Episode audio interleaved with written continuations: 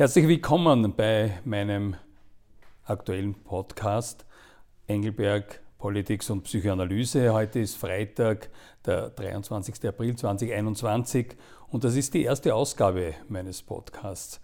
In Engelberg Politik und Psychoanalyse möchte ich die vergangene Woche äh, Revue passieren lassen, welche politischen Themen mir aufgefallen sind, mich beschäftigt haben und äh, was auch aus einer psychoanalytischen Sicht meine Überlegungen dazu sind. Und ich freue mich da äh, sehr auch auf Ihr Feedback und äh, auch auf Kommentare, Fragen und werde versuchen, auf die dann zu antworten in meinem nächsten Podcast. Was waren also die wichtigsten politischen Themen?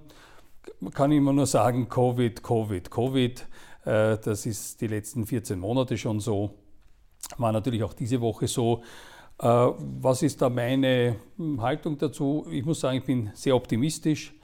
Äh, wird vielleicht äh, den einen oder anderen überraschen. Die, die mich kennen, vielleicht nicht so. Die wissen, dass ich ein grundsätzlich sehr optimistischer Mensch bin.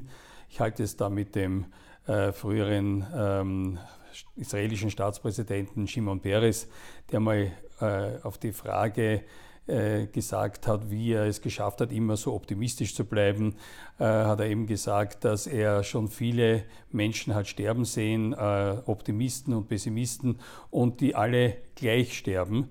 Der große Unterschied ist, dass die Optimisten ein viel besseres Leben leben. Dem kann ich nur zustimmen. Was macht mich so optimistisch in der derzeitigen Situation? Äh, die Punkte sind, die Impfungen gehen voran sind jetzt immerhin Zehntausende Impfungen pro Tag, die verimpft werden. Äh, Anfang nächster Woche sollen es zwei Millionen Menschen schon sein, die erst geimpft sind. Das sind ungefähr 40 Prozent der Impfwilligen in Österreich. Auch in meiner subjektiven Wahrnehmung muss ich sagen, dass äh, zunehmend viele Leute bei einem Freundesbekanntenkreis äh, schon geimpft sind. Und äh, die äh, weiteren Öffnungen stehen ja auch an. Äh, man kann jetzt schon sagen, mit äh, sehr großer Sicherheit wird spätestens am 3. Mai werden in Wien und in Niederösterreich einmal wir aus diesem äh, strengen Lockdown rauskommen. Und ab Mittwoch, den 19. Mai, äh, wird letztlich alles wieder geöffnet mit natürlich sehr strengen äh, vorerst einmal Sicherheitskonzepten, aber äh, noch einmal zusammengefasst, Hotels, Restaurants, Kultureinrichtungen, Sport äh, machen alle wieder auf. Es werden sehr strenge Sicherheitsregelungen sein, äh, mit Abstand halten, Eingangstests und alles Mögliche. Aber das Entscheidende ist, wir kommen einfach wieder äh, einen Schritt näher einer Normalität, einem normalen Leben. In Deutschland wird jetzt auch schon wieder von einem Öse-Wunder gesprochen. Also das stimmt uns dann natürlich noch optimistischer. Ähm, in, wir sehen auch in Israel und auch in den USA bereits, wie die Normalität zurückkehrt. Äh, äh, unsere Tochter äh, verbringt ja ihr Gap Year, also nach der Schule, ein Jahr in Israel und berichtet uns, wie erfreulich und, und äh, ähm, enthusiastisch sich auch die Stimmung äh, wieder entwickelt in Israel. und wir können damit rechnen, dass in einigen Wochen es auch hier so sein wird wir zu dieser Normalität auch zurückkehren, auch wenn da immer wieder Diskussionen darüber bestehen, ob das wirklich so sein wird. Also apropos Normalität, ähm, in der Vorbereitung ist mir eingefallen, dass ich eigentlich vor genau einem Jahr in der Presse einen Ausblick auf die Post-Covid-Zeit gewagt habe. Äh, war ein recht mutiger, ein recht mutiges Unternehmen. Äh, freue mich aber, ich habe es äh, heute wieder gelesen, dass ich finde, dass die Punkte ganz gut äh, getroffen. Aber vor allem der erste Punkt habe ich äh, geschrieben. Erstens werden sich einige Sachen ändern, aber bei weitem nicht so viel, wie sich manche erträumen. Manch, äh, Menschen und Systeme haben die natürliche Tendenz, sehr schnell wieder zur gewohnten und sicherheitgebenden Routine zurückzukehren. Ich glaube, das ist ein ganz wichtiger Punkt. Und dann aber auch politisch auch, oder wie es der deutsche Philosoph Georg Hegel so treffend sagte, was die Erfahrung aber und die Geschichte lehren, ist dieses, dass Völker und Regierungen niemals etwas aus der Geschichte gelernt und nach Lehren, die aus derselben zu ziehen gewesen wären, gehandelt haben. Ist ein, vielleicht ein bisschen ein pessimistischer Blick auf die Geschichte und auf die Lernfähigkeit der Menschen. Aber ich glaube tatsächlich, dass wir einfach, im, dass es im menschlichen Wesen ist, dass wir zu gewohnten Routinen, zu, ähm, äh, zu gewohnten Strukturen zurückkehren, die auch uns Sicherheit geben. Und äh, das wird auch dieses Mal der Fall sein. Äh, ich glaube, dass auch wirtschaftlich wir eine sehr viel optimistischere Sicht auf die Dinge haben können. In Asien, in China insbesondere, ist ja schon ein Wirtschaftsaufschwung wieder im Gange. Alle erwarten, dass in den Vereinigten Staaten es äh, zu einem, also nach geradezu dem größten Boom aller Zeiten, Wirtschaftsboom aller Zeiten kommen wird.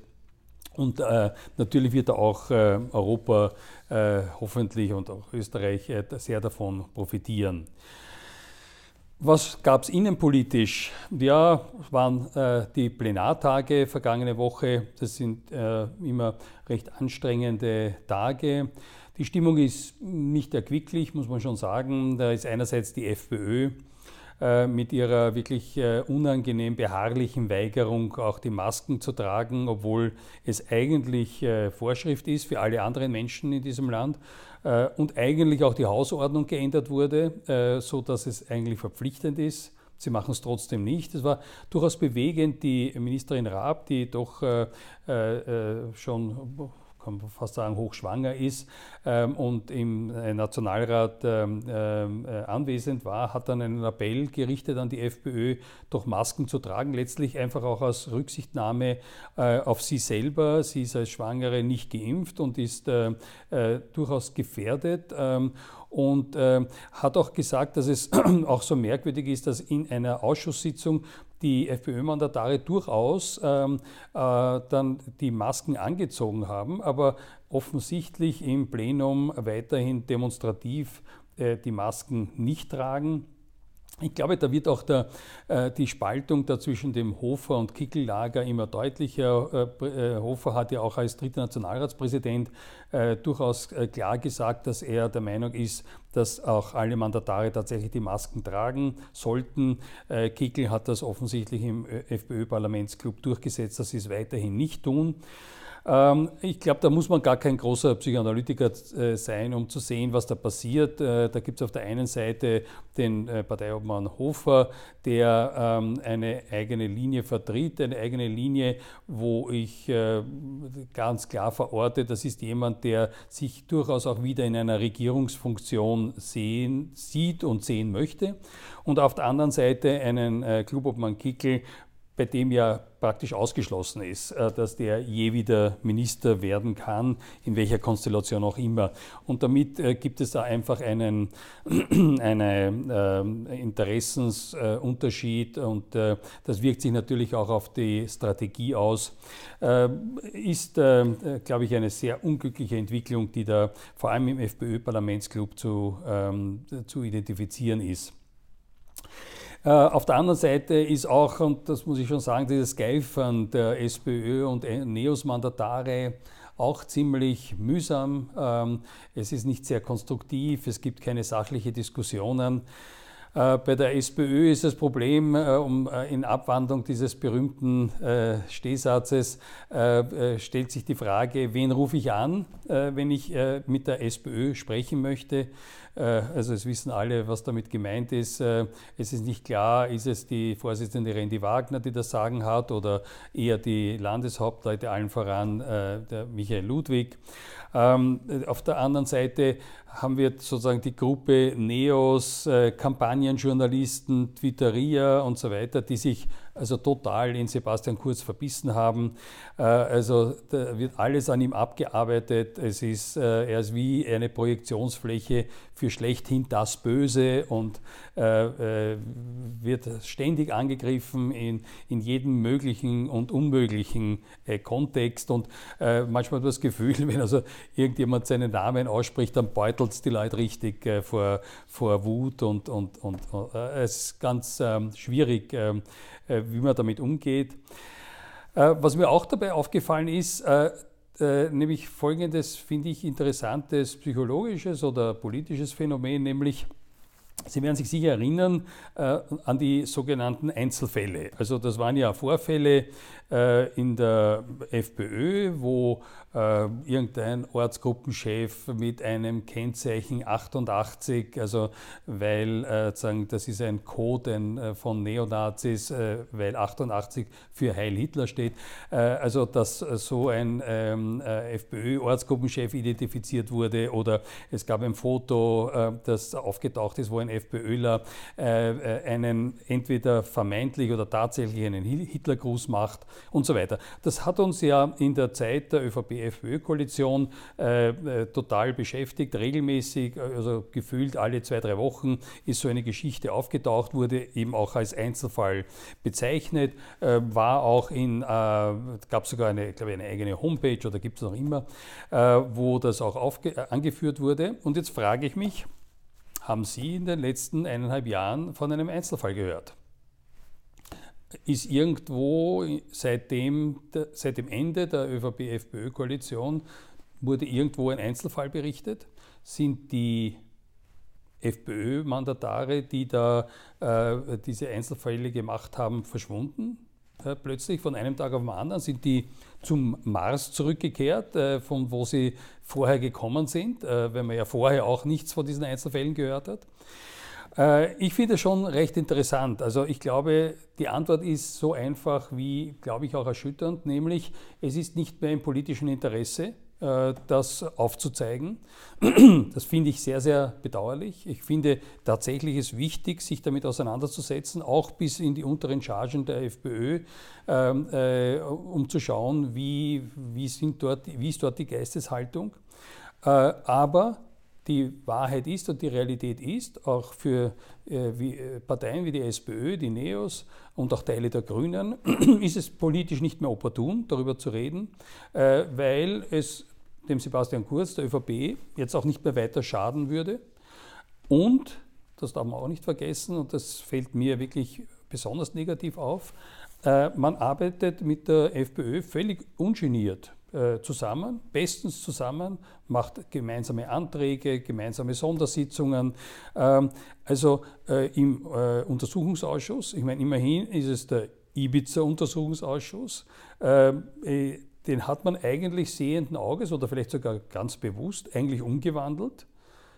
Eigentlich hätte dieser Untersuchungsausschuss untersuchen sollen, das Video vom, vom Strache äh, äh, und äh, sein Geschwafel dort und untersuchen sollen, sind das tatsächlich nur so feuchtwarme Träumereien gewesen oder äh, hat es einen realen Hintergrund? Und was ist daraus geworden? Ist davon noch die Rede? Nein.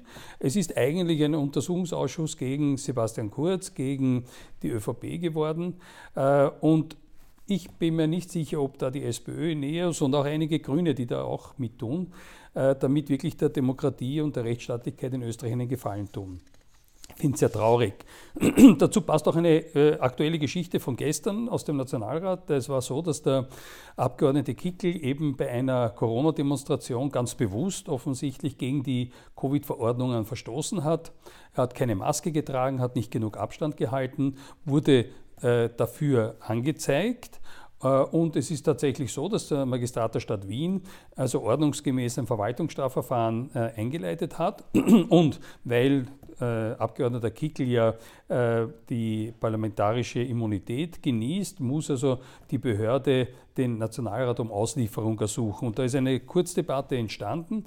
Und plötzlich, man wundert sich, äh, die SPÖ, die Abgeordnete Yildirim und bei den Neos der Abgeordnete Scherak halten also flammende Appelle dagegen, dass äh, Kickel ausgeliefert wird in diesem Verfahren äh, und haben also irgendwie krampfhaft versucht, das ein rechtswidriges Verhalten in einen politischen Zusammenhang zu stellen. Und da habe ich mir dann folgende, folgendes Gedankenexperiment gemacht. ich habe mir gedacht, na, wie wäre das jetzt wohl, wenn der Kickl heute noch in einer Koalition mit der ÖVP wäre oder in der Regierung wäre und zum Beispiel bei einem Besuch in einer Schule demonstrativ eine Zigarette geraucht hätte, äh, weil er gegen das Rauchverbot ist, was ja sagen die FPÖ war.